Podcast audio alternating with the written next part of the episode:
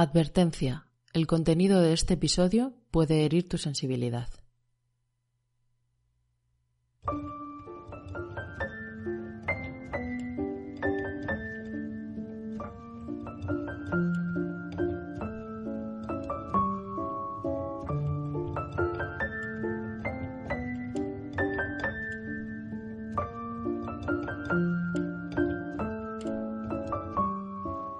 1698, el barón de Berthuil se convirtió en el gran introductor de embajadores de la corte de Luis XIV antes incluso de pertenecer a la nobleza, algo poco común. Al año siguiente compró la tierra de Pruy, primera baronía de Touraine, de la que ya tomó el título. Continuó con su servicio en la corte hasta la muerte del rey Sol, momento en el que decide vender su cargo por 250.000 libras. Por ese entonces, su hija Emilie tenía ocho años y su aspecto ya le empezaba a preocupar. Tenía unos grandes ojos verdes y una cara agradable, pero su cuerpo crecía sin parar, no solo en altura, sino que también sus manos y pies iban al compás, y su tamaño distaba mucho del que por entonces se consideraba que debía tener una refinada dama. Absolutamente convencido de que no se casaría jamás, el varón decidió protegerla de algún modo. En principio descartó la común idea del convento por su aversión a los obispos, así que decidió instruirla como al resto de sus hijos varones para que pudiera valerse por sí sola. Emilie asistía a las clases diarias que los preceptores impartían a sus hermanos y allí destacó. Su padre, henchido de orgullo, la llevaba consigo a las reuniones de su salón, en las que todos admiraban cómo aquella niña recitaba a Milton en inglés y a Virgilio en latín. Con solo doce años, Hablaba seis idiomas, conocía en profundidad la literatura de todas las épocas y poseía un vasto conocimiento en humanidades. Además, no había talento que se le resistiese. Tocaba bien el clavecín, bailaba, tenía una portentosa voz de soprano y hacía representaciones teatrales. Descubrió las matemáticas entre muchas otras materias, pero no lo hizo de verdad hasta los 17 años, cuando accedió a la obra de Newton y Descartes y la estudió por sí misma durante una década. Físicamente era ágil y fuerte. Fue una gran amazona y una diestra maestra en esgrima. Y ese seguía siendo el problema, su aspecto físico. Llegó a medir un metro y setenta y cinco centímetros, lo que por entonces consideraban una giganta. Las mujeres de la época, o víboras venenosas, como ella les llamaba, la describen como monstruosa. No debieron perdonarle su osadía a ser diferente, y decididas a hundirla, se dedicaron a escribir falsas descripciones que debieron ser mentira, puesto que, oh, sorpresa, a Emily nunca le faltaron pretendientes.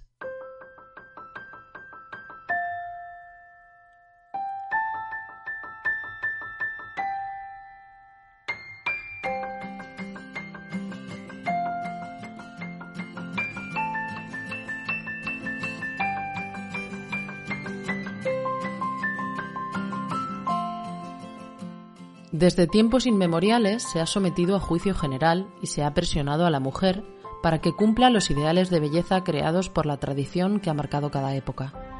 Hoy en día, la publicidad y la industria convence a las mujeres de que su cuerpo no es bonito y de que necesitan dietas estrictas, sesiones de gimnasio, cosméticos, tratamientos y hasta cirugía. Susan Sontag dijo, no está mal ser bella, lo que está mal es la obligación de serlo. La publicidad y las pasarelas se mueven en la delgada frontera de lo inadmisible y fomentan un concepto de belleza que no es real. El abuso del Photoshop se da en todas las portadas de revistas, en los anuncios de publicidad y en redes sociales, la ventana al mundo de los adolescentes. Y ya sabemos que en ocasiones el Photoshop puede pasarse de frenada. Es célebre la portada de Vanity Fair en la que aparecía Reese Witherspoon con tres piernas y Oprah Winfrey con tres manos. Los medios necesitan el Photoshop porque para ellos no hay mujer en el mundo lo suficientemente joven, suficientemente delgada y suficientemente guapa. Sencillamente no existe.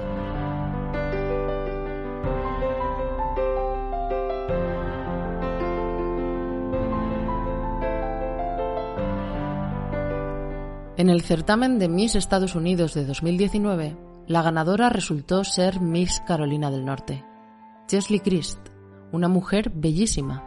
Creedme si os digo que si volvieran a hacer y me dejaran elegir mi aspecto, sin duda elegiría el suyo.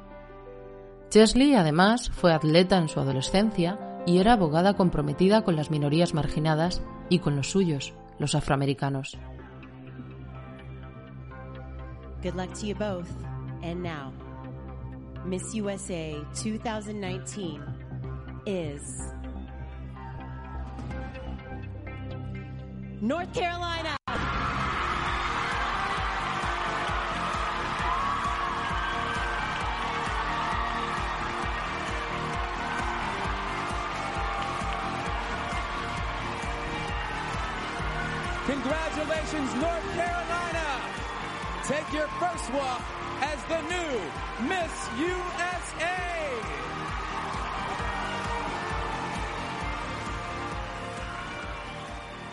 Chesley nunca pensó que llegaría tan lejos. Ella quería la corona de Carolina del Norte porque su madre la lució en 2002, siendo la segunda afroamericana que la conseguía en la historia. Y lo que tampoco pensó Chesley es lo que vendría después de ser Miss Estados Unidos. Le cuestionaron su derecho por raza, le cuestionaron su melena afro al natural, le cuestionaron su cuerpo algo musculado, pero sobre todo le cuestionaron su edad. Y es que Chesley fue la mujer que había ganado el concurso con mayor edad de la historia, 28 años. Y eso, en las redes sociales, las hordas de haters no lo dejaron pasar.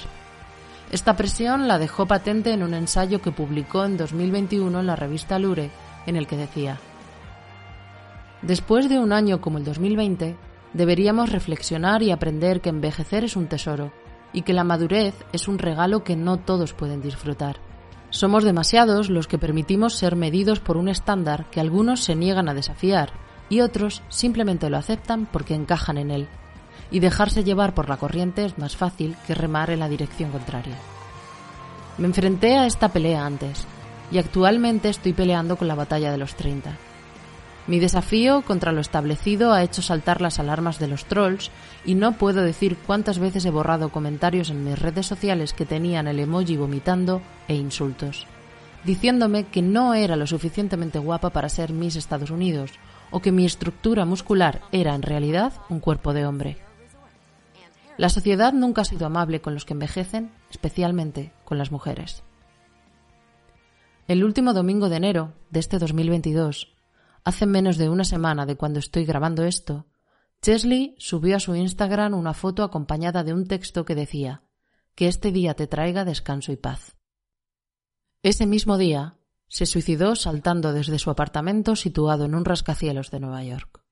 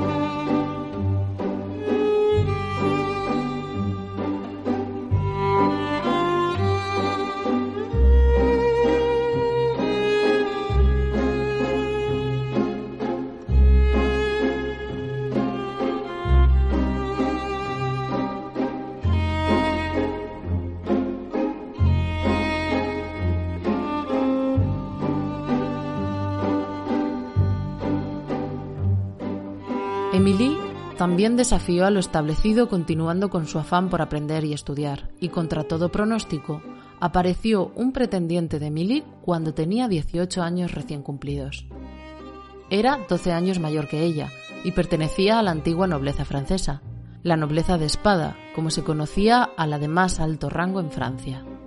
El sujeto en cuestión era nada más y nada menos que Florent Clodius, marqués de Châtelly-le-Mont, barón de Cirey lugarteniente general de las Armadas del Rey, general de Semur y gran alcalde de Artois y Sarluis. En la nobleza, los matrimonios se concebían como transacciones empresariales y en este caso, Emilie aportaba una dote de 150.000 libras con pago aplazado en el tiempo y el marqués le aportaba a ella el título de marquesa de Châtelet. Como es de imaginar, el matrimonio se llevaba a cabo sin tener en cuenta factores como el enamoramiento o la atracción sexual, y por ello existía la ley no escrita de tolerar que ambos tuvieran amantes, con más manga ancha para el hombre que para la mujer, y siempre que lo hicieran con discreción. Emily comenzó su matrimonio cumpliendo con la principal obligación de las esposas en la época, perpetuar la estirpe. Se instalaron en la aislada Simur y tuvieron tres hijos en poco tiempo. Dada la alta mortalidad infantil, la costumbre en los escalafones nobles de entonces era enviar a los recién nacidos al campo con nodrizas que los criaban hasta cumplir los cinco años, el final de la edad más arriesgada. De esta forma, el duelo, en caso de pérdida, era más llevadero para las madres. Pero Emilie, en contra de lo que algunos han escrito, fue una madre excepcional en la época, criando a sus hijos ella misma en la casa familiar desde el principio. Incluso cuando el tercero, el más pequeño, enfermó al año de haber nacido, Emilie cuidó personalmente de él hasta su fallecimiento, que vivió con intenso dolor. El resto de su vida se ocuparía con empeño de la educación y la carrera de los dos mayores. Tras la pérdida de su hijo y con el marqués incorporado al servicio activo al frente de su regimiento, Emilie decidió dedicarse a ella misma y se trasladó a París. Con todo en orden, había llegado el momento de buscar su propia felicidad. Ma chambre a la forme d'une cage. Le soleil passe son bras par la fenêtre. Les chasseurs à ma porte comme les petits soldats qui veulent me prendre. Je ne veux pas travailler, je ne veux pas déjeuner, je veux seulement oublier et puis je fume. Déjà j'ai Al llegar a la capital, se esforzó por integrarse en la alta sociedad parisina, portando las mejores joyas y vestimentas. Pero lo que más le sirvió fue su inteligencia y saber estar, que le permitió codearse con todos los poderosos y que algunos cayeran rendidos ante ella, como el duque de Richelieu, sobrino del famoso cardenal que todos conocemos a través de las novelas de Dumas. Y dado el, al parecer, poco agraciado aspecto físico, podríamos pensar que eran sus riquezas la verdadera fuente de atracción, pero aquí he de aclarar que no era así. Los marqueses de Châtelet vivían en constante bancarrota porque sus gastos eran muy superiores a sus ingresos. Y es que su ritmo de vida, con varias casas en funcionamiento a todo lujo, vestuario, eventos y la pasión de Milly por el juego, llevaban a vivir sí o sí de crédito sobre crédito. Así que no, el dinero no era el atractivo de Milly. Lo que sí existe es una teoría sobre el secreto conquistador de la marquesa, la higiene personal. En la época se sentía animadversión por el agua apoyada por dos frentes, el religioso, que afirmaba la concupiscencia de asear el propio cuerpo y que era cosa de los maometanos. Desde luego es de las mejores influencias que nos dejaron en su paso por España. Y el científico, que sostenía que sumergir el cuerpo en agua abría los poros y facilitaba la entrada de enfermedades. Con este panorama, a ver quién era el atrevido que se bañaba. Pues la marquesa de Châtelet lo hacía con frecuencia. De hecho, ordenó construir la sala de baños en el castillo de Sirey, al que volveremos después. Y para colmo, se metía en la bañera completamente desnuda. Así lo describen los relatos de los criados encargados de añadir de vez en cuando agua caliente a la tina procedente de un caldero colgado en la chimenea. Por tanto, sí, quizás el atrayente truco de la marquesa simplemente fuera no tener un olor nauseabundo como el que tenía el resto, camuflado con fortísimos perfumes y pelucas que ocultaban el pelo sucio. Y en algún momento, entre tanta ópera y teatro, Emily debió sentirse aburrida y regresó a su pasado. Buscó aquello que le hacía feliz de niña y adolescente y decidió que lo que más le apetecía eran las matemáticas.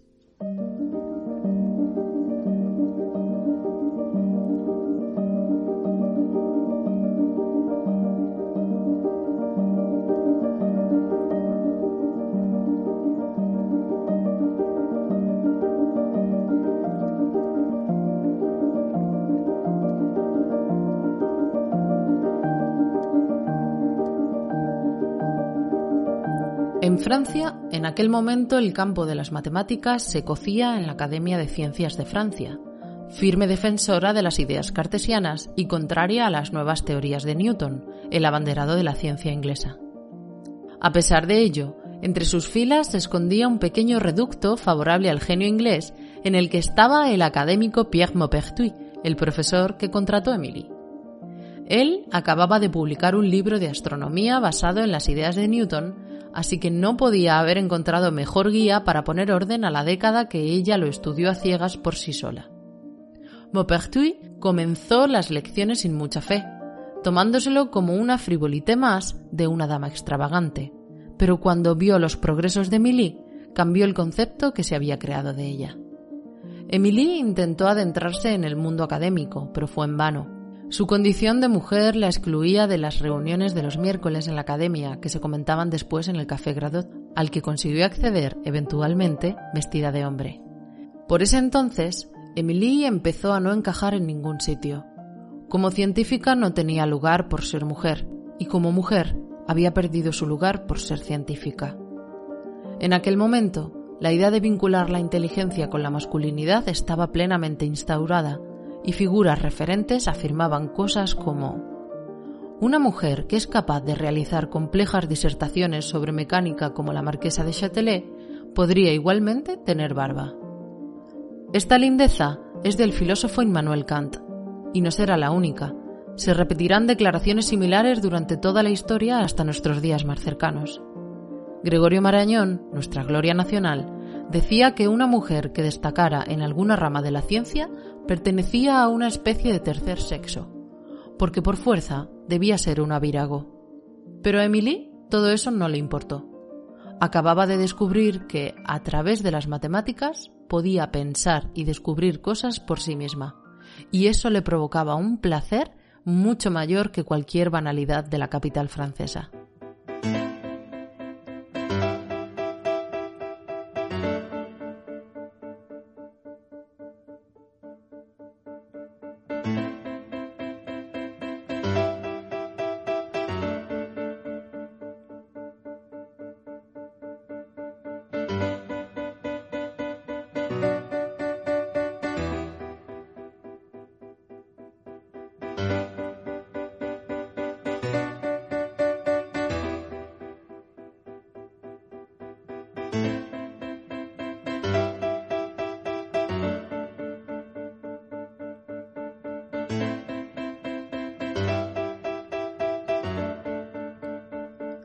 Una tarde primaveral de 1733, en uno de los teatros más suntuosos del mundo, la Ópera de París, bajo unos preciosos techos pintados y tallados, con grandes lámparas a su alrededor, impresionantes escaleras de mármol y cortinajes de pesado terciopelo rojo, Émilie conoció a ese famoso filósofo francés que tantas polémicas suscitaba, quien acababa de volver de su exilio inglés como consecuencia de una de sus muchas provocaciones a los poderosos, François-Marie Arouet, más conocido como Voltaire.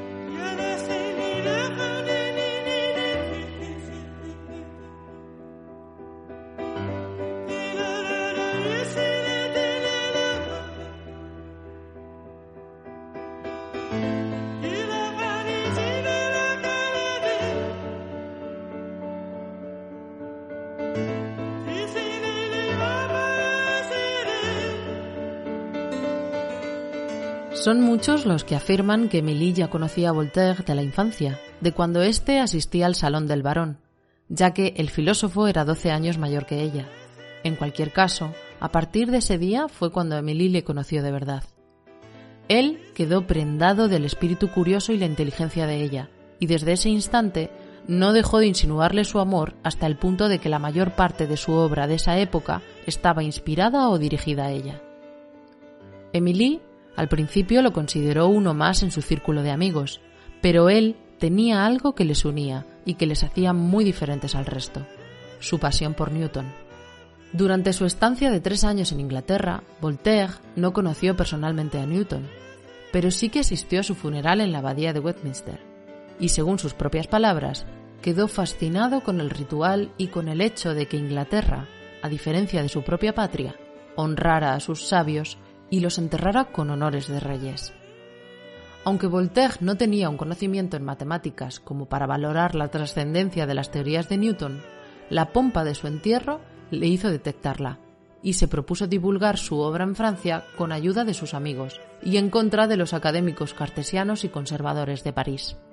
Tal fue la embriaguez británica con la que había regresado Voltaire, que en 1734 publicó Cartas filosóficas a los ingleses, en la que recogía sus impresiones sobre la sociedad inglesa y manifestaba abiertamente que era una sociedad más avanzada en libertades y derechos civiles que la francesa, lo que le valió una orden de arresto. Para protegerlo, Émilie vio conveniente alejarlo de París y convenció a su marido para que permitiera que se alojara en su propiedad del castillo de Cirey. Estaba ubicado muy cerca de la frontera con Alemania y permitiría a Voltaire escapar en caso de que enviasen tropas a buscarle. Tras la propuesta, el marqués aceptó y te preguntarás, ¿qué le llevó a ese hombre a aceptar bajo su techo a otro hombre que publicaba constantemente versos encendidos dedicados a su esposa? La respuesta es fácil. El castillo de Cirey llevaba sin mantenimiento alguno diez años. Su estado era lamentable, casi de ruina, y Voltaire tenía escándalos a sus espaldas, pero tenía algo que el marqués no tenía, mucho dinero. Así llegaron a un acuerdo económico. Voltaire podría alojarse allí si se hacía cargo de todos los gastos de reparación del castillo. Y así fue. Voltaire financió la restauración y no solo eso, también le haría préstamos adicionales al marqués para pagar deudas muy urgentes. Lo más curioso es que el marqués de Châtelet no fue el único deudor de Voltaire. También lo fue el duque de Richelieu, que casi le arruina con un préstamo de 100.000 libras. Y de nuevo te harás otra pregunta. ¿De dónde procedía el dinero de Voltaire? ¿Tanto éxito tenían los filósofos en la época? Voltaire obtenía considerables ingresos por la representación de sus obras teatrales pero el grosso de su fortuna provenía de otro origen, de las matemáticas. Has oído bien. Voltaire tuvo el talento de rodearse de gente que le aportaba lo que él no tenía, y en este caso, en una cena en casa de su amigo Charles Dufay, el físico que descubrió la existencia de la carga eléctrica positiva y negativa, conoció a un matemático no conocido por entonces, Charles-Marie de la Condamine que detectó un error en el sistema de loterías estatal. Se asociaron y encontraron la manera de ganar el premio cada mes. Si quieres descubrir cómo lo hicieron y cómo les descubrieron, te dejo más información en la web. Con la fortuna ganada, Voltaire se dedicó a escribir toda su vida. ¿Y de la Condamine? ¿Qué hizo de la Condamine? Organizó una expedición franco-española a Ecuador para medir el meridiano y comprobar, por fin, que la Tierra no era una esfera perfecta. Aprovechó el viaje para convertirse además en el primer científico que recorría el río Amazonas y al paso descubrió el caucho, material que revolucionó la industria, y la quinina, compuesto que sirvió para tratar la malaria durante más de 200 años y que encontramos hoy en todos nuestros gin tonics. Poco después, e intuyo que coordinados, Maupertuis, un conocido de esta historia, partió al Polo Norte para medir el meridiano de la zona polar, demostrando que era más corto que el ecuatorial, que la teoría de que la Tierra estaba achatada en los polos era cierta y que un inglés tenía razón. ¿Quién? ¿Quién va a ser?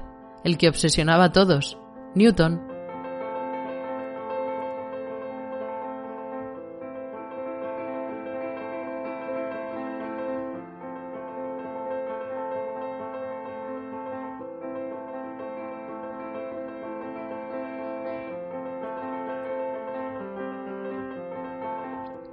En el traslado al castillo de Cire, Émilie acompañó a Voltaire para que se instalara y después le visitó unas cuantas veces hasta que decidió establecerse también allí.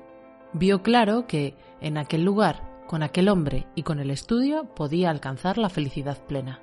Con el dinero de Voltaire y el entusiasmo de ambos, crearon una biblioteca en la que estudiar con más de 20.000 volúmenes, un laboratorio en el que experimentar, repleto de péndulos, microscopios, lentes, campanas de vacío y tantos otros útiles traídos desde París, Bruselas o Ámsterdam. Un pequeño teatro en el que se representaban las premières de las obras de Voltaire y una actividad científica que competía muy de cerca con la de la Academia Oficial, con una diferencia. A esta sí podían acceder las mujeres. Recibían muchas visitas de ilustres intelectuales europeos como Federico el Grande, Bernoulli o Jonathan Swift, y Voltaire llamaba a sus huéspedes los Emilians. No tardaron en recoger los frutos del trabajo. En 1737, Émilie presentó a un concurso de la Academia de Ciencias de Francia su estudio sobre la naturaleza del fuego. No ganó, lo hizo el matemático Euler, pero la Academia reconoció su trabajo publicándolo junto al del ganador. No pudieron obviar las acertadas conclusiones a las que llegó por sí misma, contrarias a la opinión de Voltaire, por cierto. Que la luz y el calor comparten una misma causa, que los rayos de luz de distintos colores no proporcionan el mismo calor, lo que hoy conocemos como radiación infrarroja, que el fuego no tenía peso y que no era ni materia ni espíritu. La pareja continuó trabajando, Estudiaban y comentaban las obras nuevas de filósofos franceses e ingleses, las obras científicas de Leibniz, Descartes y Newton, y las nuevas traducciones de las tragedias griegas. Ambos vivían en alas separadas del castillo, y trabajaban con un estricto horario. Solo se reunían a la hora de la cena y su sobremesa. A veces comentaban los hallazgos del día, a veces disfrutaban de una representación teatral si tenían invitados. A día de hoy se sabe que la capacidad de Voltaire para entender las matemáticas dejaba mucho que desear y que el aporte de Milly a su obra debió ser fundamental, y ahora veremos por qué. En 1738, Voltaire publica Elementos de Filosofía de Newton, una obra que recogía las teorías físicas, matemáticas y filosóficas del ídolo inglés. En una primera edición, Voltaire reconoció a la marquesa de Châtelet como coautora y diseñó una portada que podéis ver en nuestra web, en la que él aparece escribiendo mientras Emily sostiene un espejo que desvía hacia Voltaire el reflejo de Newton representado como un dios. Emily como intermediaria, como traductora del conocimiento entre Newton y Voltaire. En ediciones posteriores, esta portada desapareció y Voltaire consta como único autor de la obra. Pero recientemente se ha encontrado en una biblioteca pública de la antigua Leningrado el capítulo 4 de una obra perdida de Milly, Ensayo sobre óptica, en el que Milly trata la óptica de Newton con mayor profundidad y rigor que en los elementos de filosofía de Voltaire. Esto indica, casi con total certeza, que ella fue la autora de los capítulos dedicados a la óptica de una obra en la que Voltaire figura como único autor. En 1740, ella publica Fundamentos de Física, con el propósito de crear un texto apropiado para estudiantes que se introducen por primera vez en el campo, y la dirige hacia un alumno muy especial, su propio hijo. En ella, Emily, con un espíritu crítico encomiable, analiza todas las teorías vigentes en la época y las somete a crítica por igual, sin inclinaciones. Tanto es así que deja claro que no comparte con Newton su idea de que existe un supremo regidor del universo y se atreve a corregirle con pleno acierto. Ella afirmó que la energía de un objeto móvil no era proporcional a su velocidad, como proponía Newton, sino al cuadrado de su velocidad, lo que hoy llamamos energía cinética. Como apunte, os digo que en toda mi andadura como estudiante de ciencias he oído y leído miles de veces energía cinética, y jamás he oído mencionar a la marquesa de Châtelet en una clase de física. Esta obra le proporcionó el nombramiento como miembro de la Academia de Ciencias de Bolonia, un honor que la enorgulleció y le proporcionó el reconocimiento que su propio país no quiso darle. Aún así, la obra más importante de Milly estaba aún por llegar. En 1745 se puso a trabajar a fondo en una traducción crítica comentada de la versión original en latín de los Principia Mathematica de Newton, y al año siguiente se le concedió el privilegio real para imprimirla. Por esa época, su relación con Voltaire ya era meramente fraternal, y sin esperarlo, en uno de sus viajes, se enamoró perdidamente del poeta mucho más joven que ella, Jean-François de Saint-Lambert. De igual modo, sin esperarlo, se quedó embarazada de él, hecho que le acarreó las burlas de la sociedad parisina y las críticas de su propio hijo mayor. Aun así, su marido fingió creer que el hijo era suyo, como mandaban los principios de la época. Saint-Lambert siguió profesándole su amor, y Voltaire permaneció a su lado. A raíz del gran trabajo que la marquesa estaba haciendo con la traducción de los Principia, Voltaire le puso el apodo de Lady Newton y afirmó En el vuelo que emprendimos juntos, ella ha llegado tan alto que yo ya no puedo seguirla. La edad de Emily, 41 años, convertía el embarazo en un riesgo, y su presentimiento de morir en el parto la llevó a jornadas agotadoras de 20 horas de trabajo para acabar su obra. También quiso asegurarle a su marido el porvenir, y para ello el apoyo del rey de Polonia, quien apreciaba mucho a Emily, era crucial para afianzar la carrera militar del marqués. Así que al final de su embarazo, partió a Lunville, residencia de verano de la corte polaca, y allí tuvo lugar el parto en los aposentos que le preparó Stanislao I de una niña a la que llamó Stanislao Adelaida en honor al monarca. Tras el parto, inmediatamente siguió trabajando frenéticamente y, como bien presintió, a los cinco días comenzó a sufrir un terrible dolor de cabeza, seguido de asfixia, pérdida de conciencia y finalmente la muerte. Pero lo logró. Lo último que Milly hizo en vida fue escribir la fecha de las pruebas de imprenta de su traducción de los Principia, 10 de septiembre de 1749.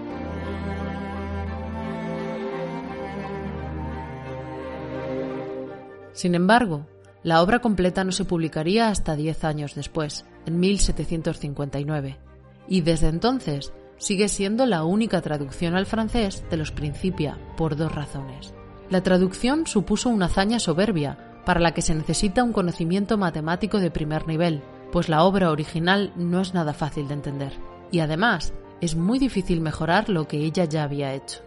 Jugó un papel fundamental porque permitió la divulgación de las ideas de Newton y el gusto por los procesos experimentales que, en contra de lo que algunas corrientes de historiadores afirman, sentaron algunas de las líneas de fuerza de la revolución industrial.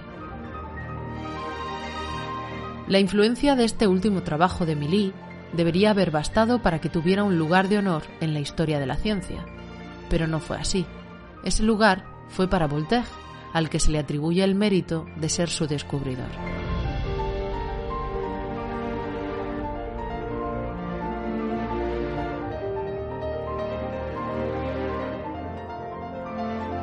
La marquesa de Châtelet fue plenamente consciente de las dificultades que le sobrevenían por el hecho de ser mujer, y de hecho, su debut literario no fue un escrito sobre ciencia, sino sobre feminismo. Tradujo la fábula de las abejas de Bernard Mandeville y se tomó la libertad de incluir un prefacio con su opinión sobre el menosprecio de la capacidad intelectual de las mujeres. También escribió sobre su vida como mujer al final, cuando su relación con Voltaire se había disipado, y publicó Discursos sobre la felicidad, donde afirmaba que el amor al estudio era más satisfactorio que el amor romántico, porque en el primero no necesitabas la correspondencia de nadie en sus propias palabras.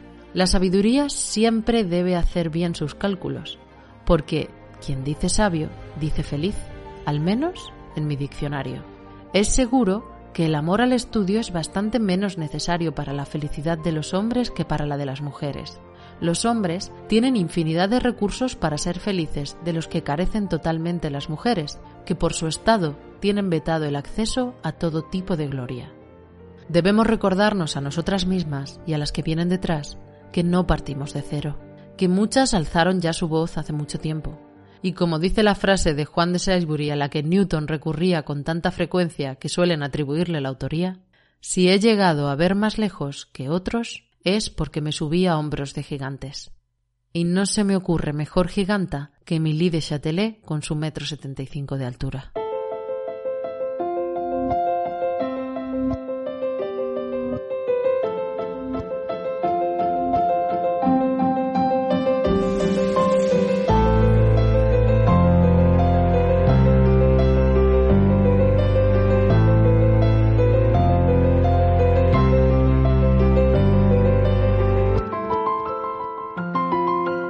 Los estereotipos de género y belleza nos siguen persiguiendo a día de hoy, aunque, como Emily, son muchas las voces que se hacen oír y los movimientos que se vienen haciendo, sobre todo en redes sociales. El movimiento Body Positive está más que afianzado en Instagram, con cuentas de personas, la mayoría mujeres, que no les importa calificarse de gordas y que reivindican con post y a veces con mucho humor la gordofobia que impregna nuestra sociedad. Os recomiendo el trabajo de Mara Jiménez en Croquetamente, la cuenta de Teresa López Cerdán y la cuenta Will Oversize. En 2015, la artista y activista Yolanda Domínguez llevó a cabo un proyecto revelador. mostró a niñas y niños de 8 años imágenes de mujeres que se estaban usando en publicidad y les pidió que las describieran.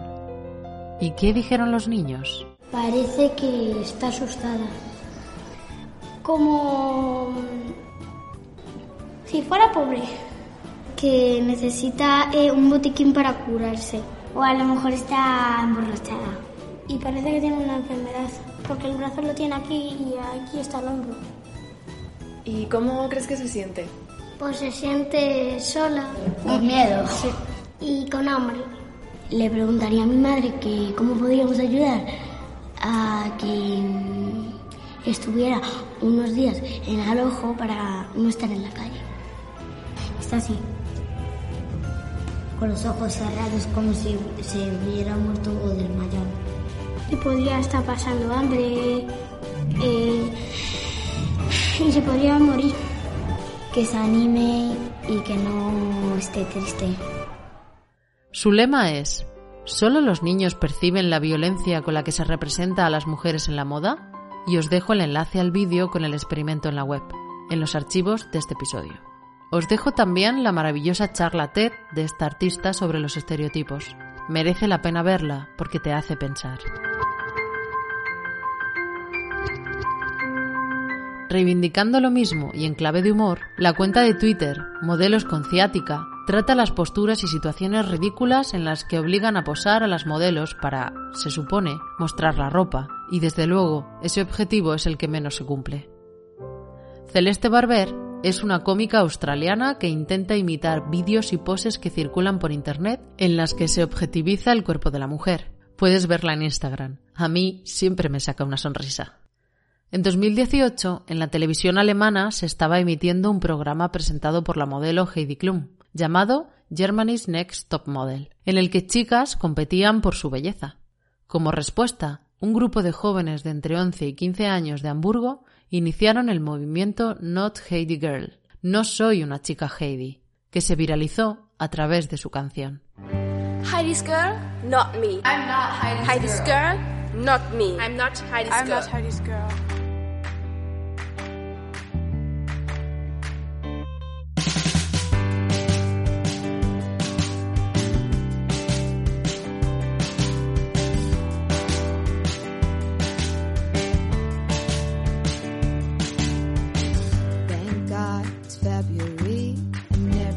La letra dice cosas como No soy una chica Heidi, puedo ser lo que quiera.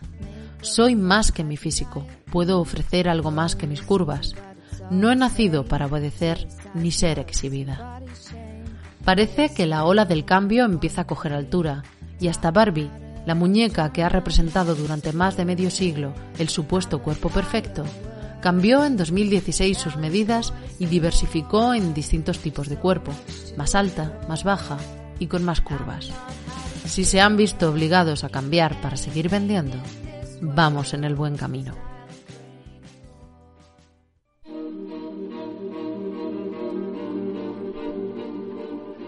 En febrero celebramos el Día de la Mujer y la Niña en la Ciencia y también el Día de los Enamorados. Y no se me ocurre una figura mejor que la de Milly para encarnar ambas cosas, porque amó sobre todas las cosas. Amó a su padre, amó a su marido, amó a sus amantes, amó a sus hijos entregándose mucho más a su crianza que las madres nobles de la época. Amó con verdadera pasión las matemáticas y la física, pero sobre todo, amó pensar por ella misma y se amó a sí misma. En una carta a Federico de Prusia decía, Juzgadme por mis propios méritos, o por la falta de ellos, pero no me consideréis como un mero apéndice de este gran general o de aquel renombrado estudioso, de tal estrella que relumbra en la corte de Francia o de tal autor famoso. Puede que haya metafísicos y filósofos cuyo saber sea superior al mío, pero yo no los he conocido. A eso llamo yo un alegato de autoestima y amor propio. Debemos aprender a valorar lo que somos, a querernos. Esto nos lleva a valorar nuestro tiempo y lo que hacemos con él. Y cuando tenemos eso, encontramos nuestro lugar, en el que nos sentimos bien, y nos entran menos ganas de dañar al otro desde un perfil anónimo en redes sociales. Cultivemos, por favor, el amor propio, para que nadie se sienta como Chesley.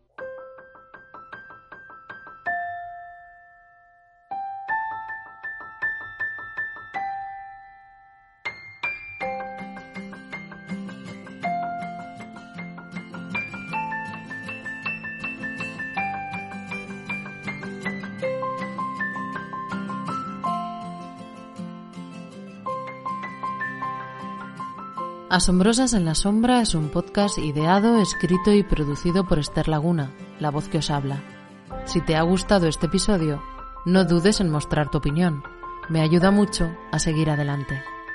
Y si quieres saber más, en el texto del episodio encontrarás un enlace para inscribirte a nuestra newsletter, el archivo de Asombrosas. Así, recibirás directamente en tu email, con cada episodio publicado, la bibliografía que ha nutrido a la historia, junto con muchas curiosidades multitud de imágenes y la lista de reproducción de las canciones que nos han acompañado. Recuerda que somos humanos y podemos cometer errores. Si detectas alguno, estaré encantada de aprender más y corregirlo. Puedes contactar conmigo a través de nuestro email que encontrarás en la información del episodio o a través de nuestro perfil de Instagram Asombrosas en la Sombra. Te espero en el próximo episodio. Ojalá nos acompañes porque hay tantas por descubrir.